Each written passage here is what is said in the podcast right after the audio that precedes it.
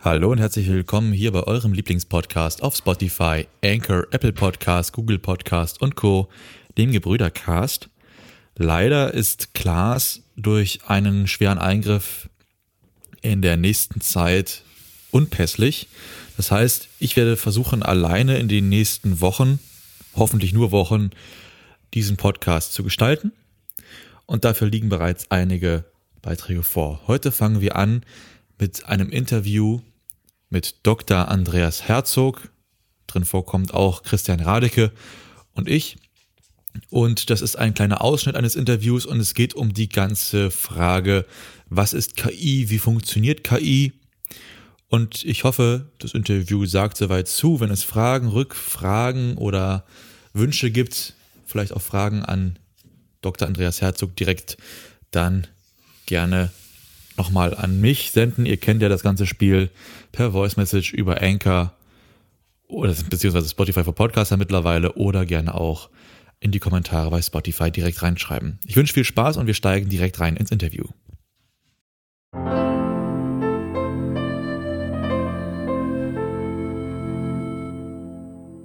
Vielleicht, Andreas, erstmal die Erklärung, was ist künstliche Intelligenz eigentlich?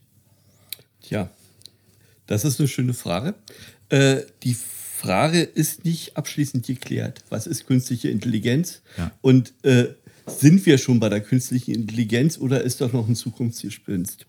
Ähm, in der Forschung unterscheidet man zwei Sachen, zwei grundsätzliche Strömungen. Das ist einmal die äh, symbolische künstliche Intelligenz, die arbeitet mit Wissensrepräsentationen aus logischen Schlüssen. Das sind zum Beispiel Ontologien, formale Beschreibungen von Wissen, wie zum Beispiel äh, eine Person kann mit einem Auto fahren. Das Auto, andersrum, das Auto transportiert die Person.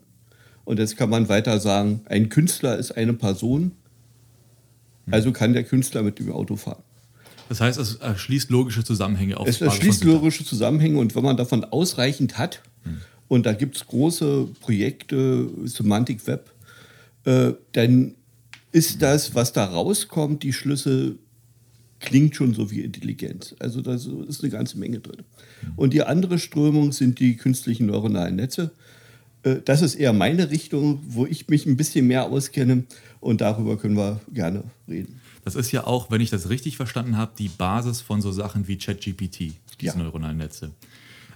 Wie funktioniert dann so ein neuronales Netz? Wie kann ich mir das ganz grob vorstellen? Also ein neuronales Netz funktioniert schon mit einer einzelnen Zelle, mit einer einzelnen Nervenzelle. Die kann zum Beispiel solche Probleme lösen wie äh, Äpfel sortieren nach der Größe.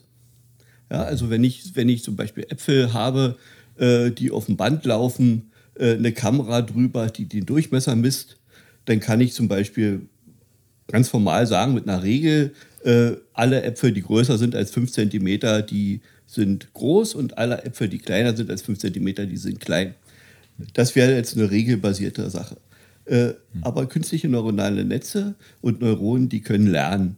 Also wenn ich jetzt das nicht so die Grenze festlegen will, sondern ich möchte jemand, der Äpfel sortiert den ganzen Tag, ich möchte sein Wissen extrahieren, rausholen, dann sollte er mir einfach mal ein paar Äpfel sortieren.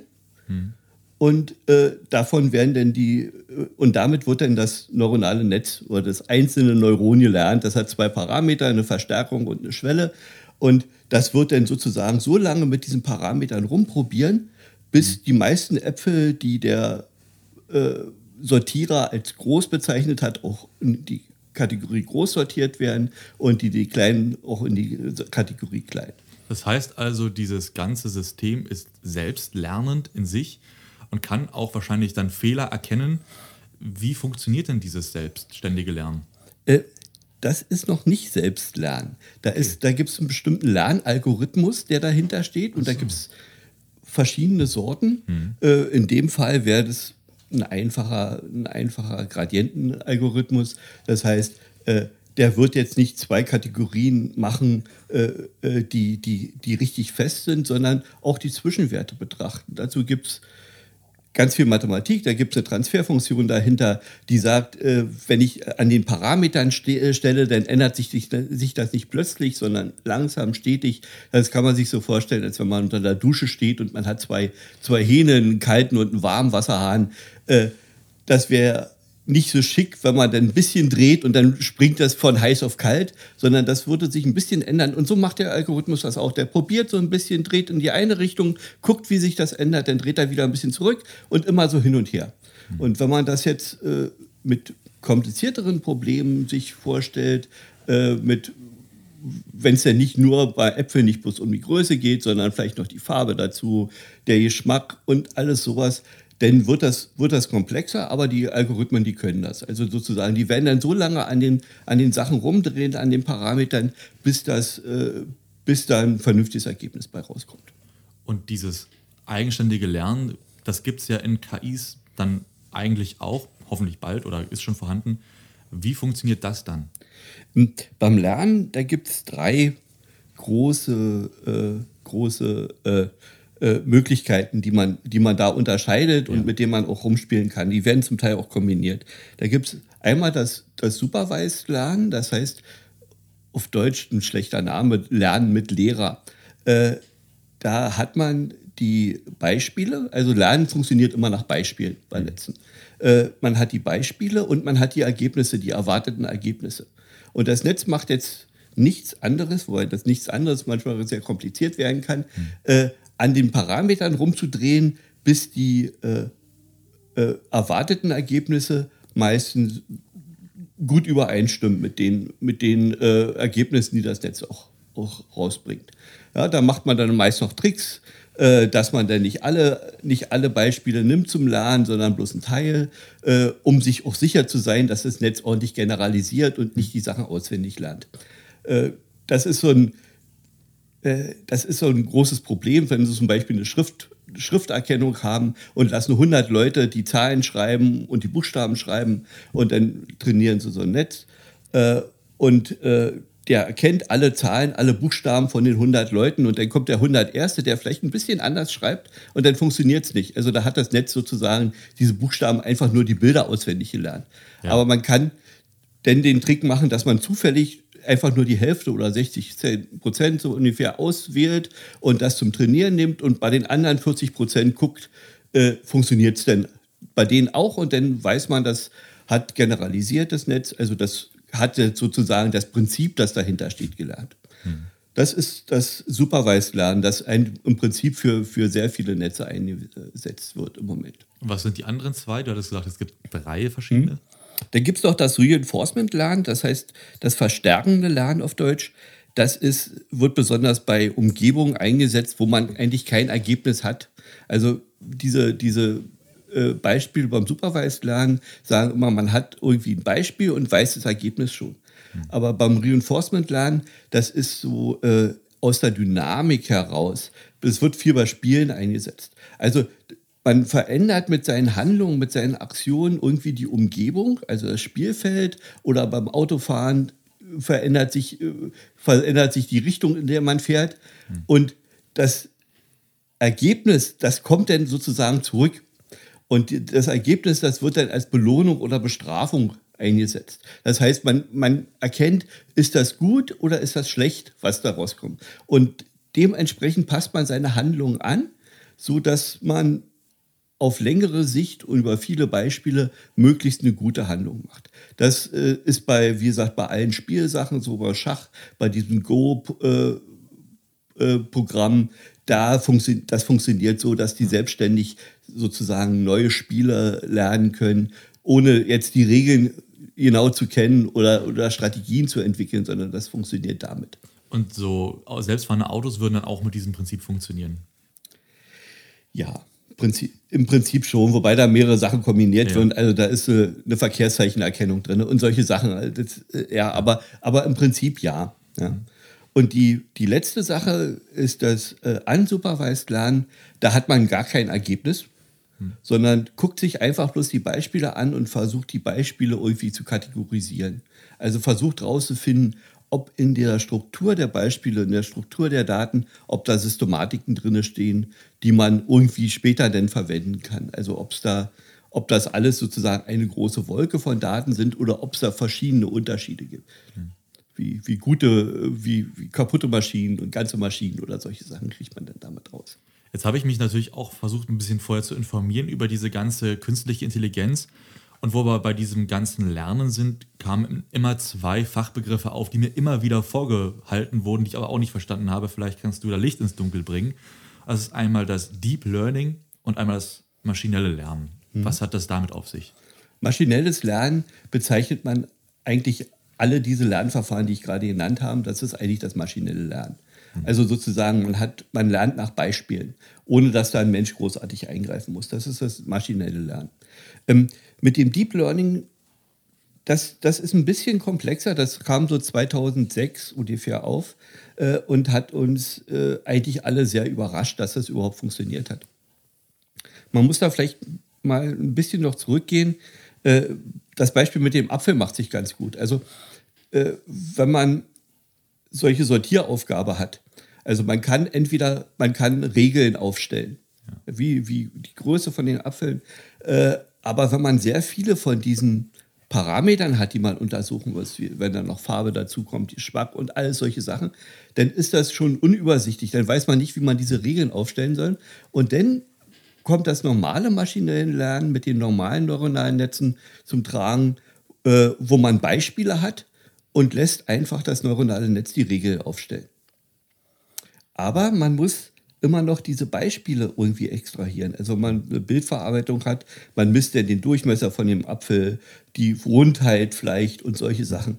Und diese, diese Intelligenz, die der Mensch noch einsetzen muss, ist, äh, in diese, ist darin, diese Eigenschaften irgendwie zu spezifizieren, festzulegen. Das nennt sich äh, Feature Extraction, auf, äh, der Fachbegriff dazu. Ähm, und was man jetzt mit den Deep Learning Algorithmen geschafft hat, dass man diese Feature Extraction mit reinbekommt in das Netz. Das äh, kann man sich bei Bilderkennung sehr gut vorstellen. Wir haben diese Standard-Bilderkennung, Gesichtserkennung, die in jedem Handy drin ist. Äh, das war ein großes Forschungsprojekt, wo sich Leute viel Gedanken darüber gemacht haben, wie man so ein Bild auseinanderkriegt, wie man so die Features extrahiert. Das sind eigentlich, wenn man dahinter guckt, bloß ein paar Balken. Das sind ein paar Bereiche, wo man die Helligkeit misst. In der Augenpartie, in der Mundpartie und so weiter. Ähm, das war aber verhältnismäßig komplex. Und, das, und wie diese, diese Features zusammengesetzt werden, das hatte wieder ein neuronales Netz gemacht. Mhm. Aber mittlerweile kann man Elefanten von Hunden, von Katzen unterscheiden. Und das funktioniert einfach durch dieses Deep Learning. Da hat man nicht drei, vier Schichten wie beim normalen Netz von Neuronen, sondern sehr viele, mehrere hundert. Das, das, äh, man hat dadurch auch sehr viel mehr Parameter und braucht mehr, sehr viel mehr Trainingsdaten. Aber äh, wir haben die Trainingsdaten durch die ganzen Datenbanken mit den ganzen Bildern. Wir haben, äh, wir haben tausende Bilder von Katzen, tausende Bilder von Hunden und von Elefanten. Und dadurch ja. konnte das Netz lernen. Da waren viele technische, technische Schwierigkeiten, die da überwunden werden mussten. Äh, wie wenn man an den Parametern dreht und sich das ändert, äh, das Ergebnis. Äh, da gibt es ein Verfahren, das nennt sich Backpropagation, wo man von den hinteren Schichten denn diese Änderung auf die vorigen Schichten zurückproduziert, wie, wie stark man, in welche Richtung man ändern muss. Und das Verfahren funktioniert mit mehreren Schichten nicht mehr so toll, weil da unten dann zu wenig ankommt. Da hat man Algorithmen entwickelt, die das, äh, die das verändern können. Man hat die Netze einfacher gemacht, diese Transferfunktionen einfacher gemacht. Man hat solche Sachen äh, gemacht, dass man einfach die Hälfte weglässt von den Sachen und von den, von den Gewichten und versucht dann das trotzdem noch zu lernen. Also da gibt es ganz viele, äh, ganz viele interessante Algorithmen, die da drin stecken. Und damit hat man es jetzt geschafft, sozusagen so eine wirklich ein paar hundert Schichten sauber zu trainieren. Das heißt aber, Deep Learning hat den Nachteil, dass umso mehr Schichten man benötigt, um etwas gut auszuführen, umso schwieriger wird es auch, gute Resultate zu bekommen, weil immer mehr durch diese Schichten verloren geht. Nee, äh, man braucht, um gute Resultate zu bekommen, sehr, sehr viel mehr Daten. Das ist das Problem. bei Deep Learning. Man braucht sehr, sehr viel mehr Daten. Man hat sich aber dadurch auch, dabei auch wieder einen Trick ausgedacht, äh, und zwar das Vortrainieren. Äh, das ist so etwa wie der Mensch oder wie, wie das in der Natur auch vorkommt, im visuellen Kortex, also in unserem Sehzentrum passiert das genauso. Mhm. wir lernen in den ersten Schichten einfache Features zu unterscheiden. Kanten, äh, Blobs, äh, Kreise. Und die werden dann immer weiter zusammengesetzt. Wenn sie zwei Dreiecke haben, wenn man zwei Dreiecke hat und ein rundes Ding davor, wenn die in einem richtigen Verhältnis stehen, dann könnte es eine Katze sein. Ja, also das, das wird, dann immer weiter, wird dann immer weiter zusammengesetzt. Und so funktioniert das auch bei uns im visuellen Kortex. Da sind in den 60er Jahren äh, gruselige Experimente gelaufen mit Katzen. Die würde man heute durch keine Ethikkommission mehr durchkriegen. Aber da wurden Katzenbabys mit äh, in die Umgebung aufgezogen, wo bloß waagerechte Striche sind, waren. Äh, oder welche, wo nur senkrechte Striche waren und die konnten dann die anderen nicht unterscheiden. Also die konnten dann keine senkrechten Striche mehr sehen, weil sie diese Vortrainierung, äh, diese Vor dieses Vortraining nicht hatten. Das äh, ist eine, eine, eine, ganz spannende Sache. Und wozu man das benutzen kann. Also wenn wir jetzt äh, was Neues sehen, jetzt, wenn wir jetzt, äh, wir hatten noch nie ein Auto gesehen und jetzt plötzlich sehen wir ein Auto. Äh, das ist für uns nicht schwierig sozusagen zu sagen, okay, das, wenn wir das zweite Mal ein Auto gesehen haben, das, äh, so sieht eben ein Auto aus.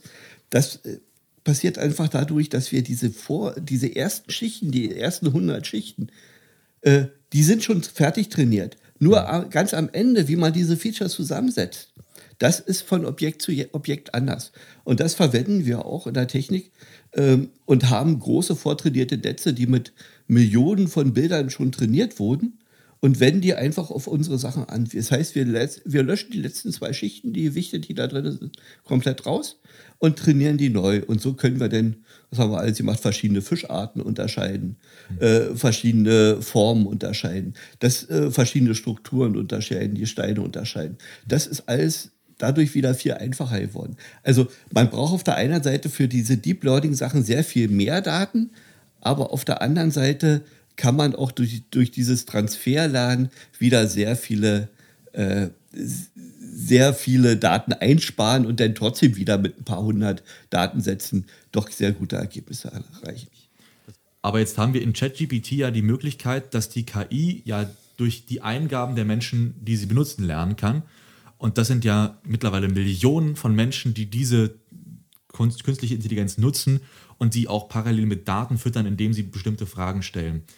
Dazu muss man ja auch diese sogenannten Prompts, heißt das ja, richtig einsetzen. Wie wichtig sind diese Prompts zum Lernen für die KI eigentlich? Oder könnte die KI auch ohne einen gut ausgeführten Prompt schon Daten aus dieser Anfrage ziehen? ChatGPT ist auch wieder so eine Sache, die, die sehr, sehr spannend und interessant ist. Ähm, das sind diese Transformer-Netze, die dahinter stecken. Ja. Ähm, da sind ein paar Sachen drin, die äh, aus den, aus den ganzen Natural Language Processing, äh, äh, die, die sind sehr spannend, aber die muss man, die muss man auch sich begreifen, was da eigentlich dahinter steckt. Also da ist zum ersten die, äh, die Übersetzung von Worten und Wortgruppen in Zahlen, in Dimensionen. Äh, das, äh, das Ganze ist das äh, Embedding, nennt sich das, das Einbetten in, in so einen niedrigdimensionalen Raum. Ähm, wenn man das richtig macht, und dazu werden Texte benutzt, sehr viele Texte, die im Netz stehen. Die, und die haben natürlich auch alle irgendwie einen Hintergrund. Äh, und das, das muss man schon mit, mit, mit einrechnen. Aber da entstehen dann solche Sachen, dass man, äh, dass man die Worte, dass die sich anordnen, dass sich ähnliche Worte an ähnlichen Ecken anordnen, dass man dass man Richtungen findet in diesen, diesen Embedded-Raum, wo man zum Beispiel von männlich zu weiblich die Wörter umschwenkt oder von, von freundlich zu nicht freundlich. Das Ganze funktioniert auch mit Bildern. Da gibt es äh, auch schöne, schöne Beispiele, wo man, wo man irgendein beliebiges Foto lächelnd machen kann oder, oder traurig machen kann von, von Menschen. Deepfakes äh, gibt es ja da auch ganz viele, die das machen. Deepfakes ja. Äh, spielen da auch noch eine Rolle mit. Das ist die eine Sache. Die andere Sache bei den, mit dem da sind Transformer drin, die äh, Texte erkennen, Sequenzen erkennen und in andere Sequenzen umsetzen. Die haben noch Aufmerksamkeitsvektoren äh, mit drin, also auf welche Worte die die Aufmerksamkeit machen. Ähm, da sind noch sehr, sehr viele Parameter, die von Leuten eingestellt wurden. Und am Ende kommen dabei Sachen raus, die uns alle natürlich begeistern und überraschen, wie, wie gut das ist.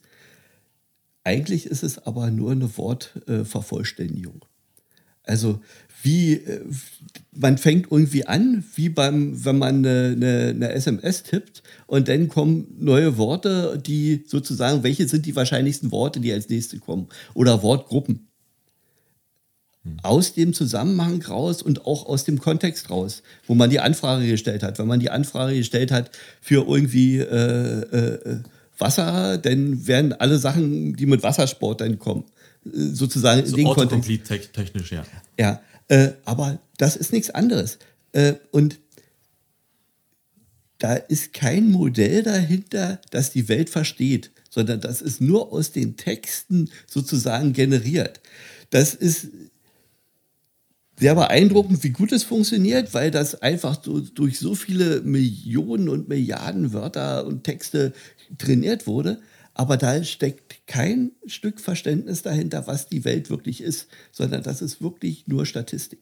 Das heißt also, wenn wir jetzt hier ChatGPT benutzen und uns vorstellen, dass da wirklich eine Maschine ist, die diese Emotionen versteht, ist das für uns total Quatsch, weil die Maschine bloß die statistische Reihenfolge ja. von Wörtern und Semantiken ja. ausrechnet, ja. die auf diese vorgegebene Worte und Semantiken reagiert. Ja, das ist so. Äh, die hat die Maschine hat kein Bild im Kopf. Wenn die irgendwas mit Autos machen, hat die kein Bild vom Auto im Kopf, wie wir, wie weiß nicht, wie ein Auto riecht, wie ein Auto sich anfühlt und das Gleiche. Äh, das ist, aber jetzt muss von der Größe das Netz noch abhängig. Also es gibt ja, ja auch, auch, mittlerweile Sachen, die Texte, die in Bildern umgesetzt werden und Bilder in Texte. Äh, also, also diese, diese Sache, dass man, dass sich die Maschine dann vielleicht gleich noch ein Bild von, von dem Auto hat, das kann man sich durchaus noch vorstellen, dass das auch drinnen passiert in der Maschine. Äh, da ist natürlich die Frage, wie viel anders ist es äh, bei uns? ist das wirklich anders? Ja. Oder ist das eigentlich auch so? Ich, ja. das, das, ist eine sehr große philosophische Frage, die, die kann ich auch nicht beantworten. Da muss man wissen, wo kommen die Gedanken her von ja, uns. Ja, ja, ja. Da können wir vielleicht den Philosophen da mal fragen. Also ich habe den Vorschlag, äh, ein, eine Sache verstehen, eine Information verstehen heißt, sie in Frage stellen können. Da kommt der Computer nicht mit bisher, oder? Du würdest den Unterschied nicht merken.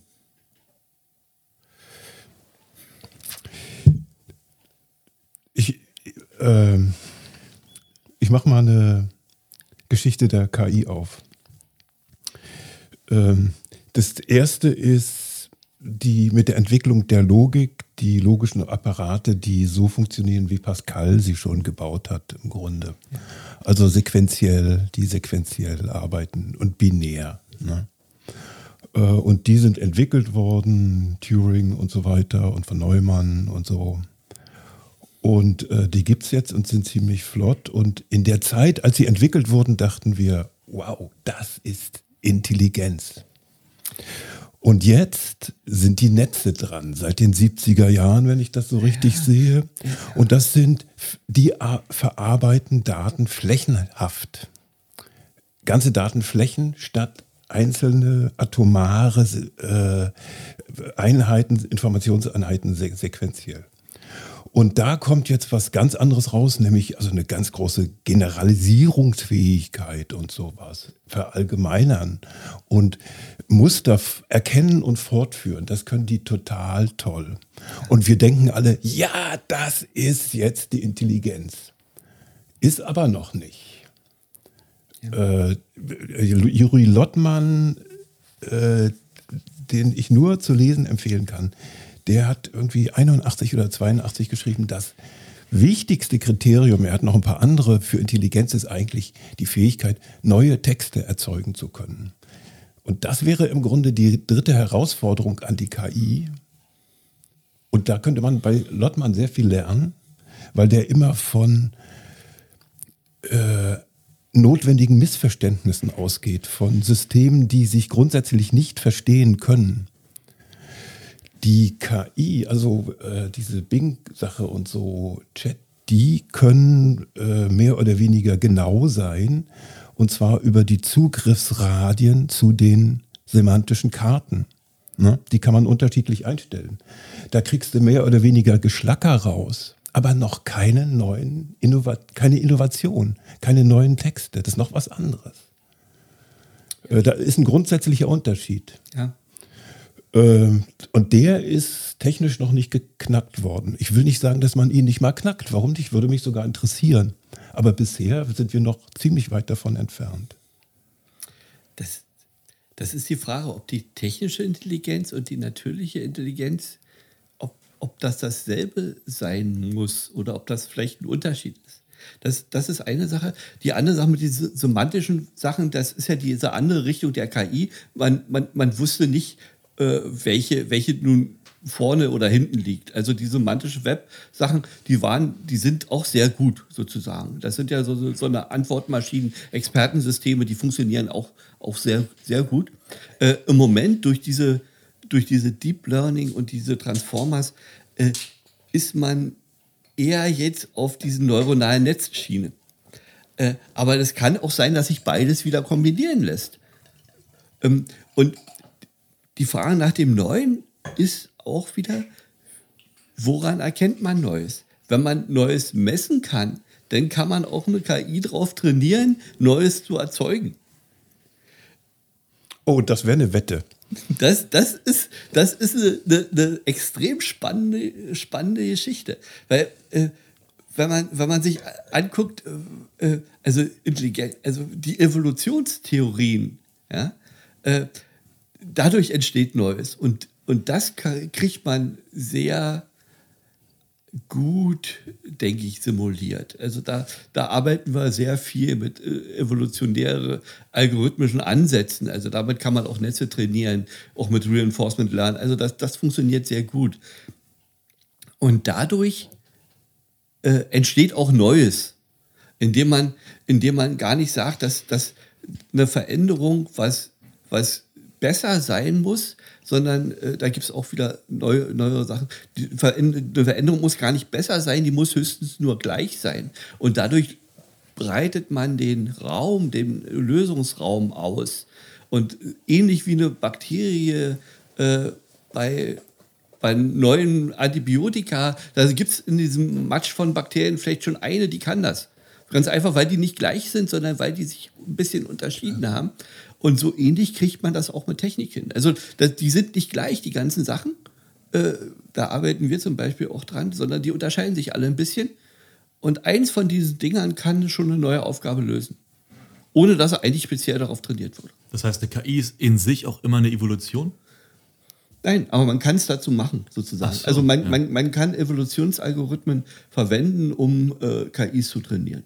Das ist ein Standard, das, das, das gibt es schon, schon lange. Äh, bei diesen Deep Learning Sachen, äh, da ist es jetzt ein bisschen schwieriger, weil so ein, so ein Netz zu trainieren, so ein tiefes Netz wie, wie von den ChatGPT, das ist unglaublich viel Rechenzeit und Rechenpower. Also ein so ein Training mhm. kostet irgendwie, wenn man jetzt die Rechenzeit kaufen würde und, und, und den Strom dazu und so, kostet Millionen Dollar schon. Ein Trainingslauf. Also das ist äh, jetzt auch eine Sache, die, die kann man jetzt nicht je, äh, unendlich oft machen und nicht jeder in seinem, nicht jeder in seinem Stübchen, sondern das können nur die großen Rechenzentren. Das ist auch wieder eine Gefahr sozusagen, dass man da dadurch abhängig ist von diesen großen Modellen, wo es dann vielleicht bloß ein paar auf der Welt gibt, die das wirklich, die das wirklich können. Und man weiß vielleicht auch dennoch nicht, wenn die es nicht offenlegen, welche Daten da wirklich drin sind und wie das intern wirklich funktioniert. Selbst wenn man das Modell dann bekommt. Hm. Äh, also da sind schon noch eine Menge ethische und philosophische Probleme zu lösen beim Einsatz von solchen KIs. Weil sie sich ja äh, dem begreifenden Zugriff entziehen. Also sobald die selbstständig funktionieren, begreift man sie nicht mehr oder kann nicht mehr ein Regelwerk angeben. nachdem sie funktionieren. Zumindest sehr schwierig, weil sie sehr komplex sind. Also mhm. äh, so einfache Netze mit drei Schichten, äh, 20, 30, 100 Parametern, ja, äh, also diese Netze sind ja, sind ja transparent in dem Sinne. Also man, man kann sich jeden Parameter angucken, man kann mhm. an jedem Parameter rumdrehen, das ist nichts nichts, was irgendwo versteckt ist. Deshalb finde ich diesen Begriff Blackbox auch immer nicht so schön, weil man kann reingucken in die Dinger. Aber ob man es versteht oder äh, wie, man, wie man das begreifen soll, was da wirklich passiert, das ist verhältnismäßig schwierig, weil, weil die haben so viele verschiedene Arbeitspunkte. Also, weil je nachdem, was da reinkommt, gehen die vielleicht in eine ganz andere Richtung. Natürlich. Und gerade diese, also für, für mein Fachgebiet, Bildverarbeitung, Bildererkennung, da ist das vielleicht alles noch sozusagen äh, einmal Durchlauf. Also man gibt Daten rein und da kommen hinten Daten raus. Das behält sich intern nichts. Aber wenn man jetzt solche Sachen wie ChatGPT oder so anguckt, wo ja solche, solche Sequenzen erzeugt werden, die nochmal zu verstehen, das ist nochmal eine ganz andere Herausforderung. Krass. Ja, dann ist also tatsächlich die Gefahr durch die KI da, wir haben ja, wir müssen ja sowohl Positives als auch mal das Negative ansprechen, dass wir uns selbst ins Ausschießen, weil wir uns zu sehr auf die KI dann verlassen und dann nicht mehr ohne KI lebensfähig sind.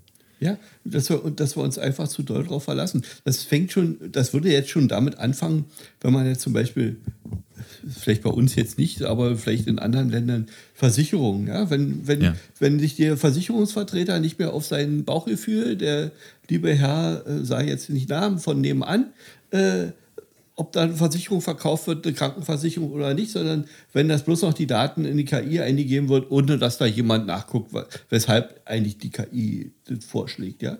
Äh, da wird eine Abhängigkeit erzeugt, Kredite, äh, äh, alles sowas. Äh, da übernimmt denn sozusagen die KI die Gesellschaft. Hm. Und das ist eine sehr, sehr gruselige Vorstellung für mich zumindest. Ja, weil wir noch gar nicht die Möglichkeit haben, das nach unserem Gutdünken einzudämmen, weil wir ja der, der Verursacher in dem Sinne sogar sind. Wir schießen uns da selbst ein bisschen ins Aus durch das übermäßige drauf verlassen und nicht ja. überdenken, ja. Oder die ganze Desinformation, die umherschwirrt, die kriegt man natürlich mit KI sehr viel schneller, äh, sehr viel schneller unter die Leute. Ja, äh, hm. Schreib mir 20 Texte mit dem und dem Inhalt. Unterschiedliche Texte für 20 unterschiedliche Zielgruppen. Oder innerhalb von Sekunden. Im Ernstfall erstelle 40 Twitter-Accounts und schreibe auf jedem Account 500 Mal diesen Text ein oder so. Ja, nicht diesen Text, sondern immer mit Variationen, ja. immer ein bisschen auf die Zielgruppe angepasst. Ja. Das passiert auch. In der Werbung passiert das hm. schon. Äh, das ist sehr, sehr schwierig, dagegen anzukommen. Da gab es doch jetzt letztens sogar die sogenannte Chaos-KI, die sie jetzt auch wegnehmen mussten, wo sich Leute hingestellt haben und eine KI trainiert haben, die quasi nur dystopisch war und versucht hat, alles abzuschalten, andere KIs so ein bisschen gegen die Menschen aufzuwiegeln und der gesagt wurde, dass sie Twitter-Texte schreiben soll, um quasi Leute darauf aufmerksam zu machen, dass die Welt eigentlich zerstört werden musste, müsste. Das ist also zum Glück nicht leider. Ich fand es sehr interessant, deswegen sage ich leider, weil, das weil ich krass fand, wie weit es überhaupt gekommen ist, bevor man das bemerkt hat. Aber zum Glück wurde das relativ schnell eingestampft, weil die Leute gemerkt haben, das kann ja so nicht hinhauen und auch andere KIs haben relativ schnell, zum Glück waren die so weit entwickelt, haben relativ schnell gemerkt, na, das haut ja nun nicht gleich hin. Aber das geht ja genau in diese Richtung, zu sagen, oh, da ist ganz schön viel möglich, was auch ins Negative geht. Muss man überlegen, wie man damit umgeht. Auf jeden Fall sehr interessant gewesen. Das ganze Gespräch ist hier auf jeden Fall als Podcast zu hören. Wenn es also nicht in Gänze im Radio läuft, auf jeden Fall gerne bitte nochmal im Podcast vorbeischauen. Ich bedanke mich bei allen Beteiligten, die von Anfang an dabei waren und die, die reingewechselt sind noch. Und wir gehen gleich weiter zum nächsten Tagespunkt. Dankeschön.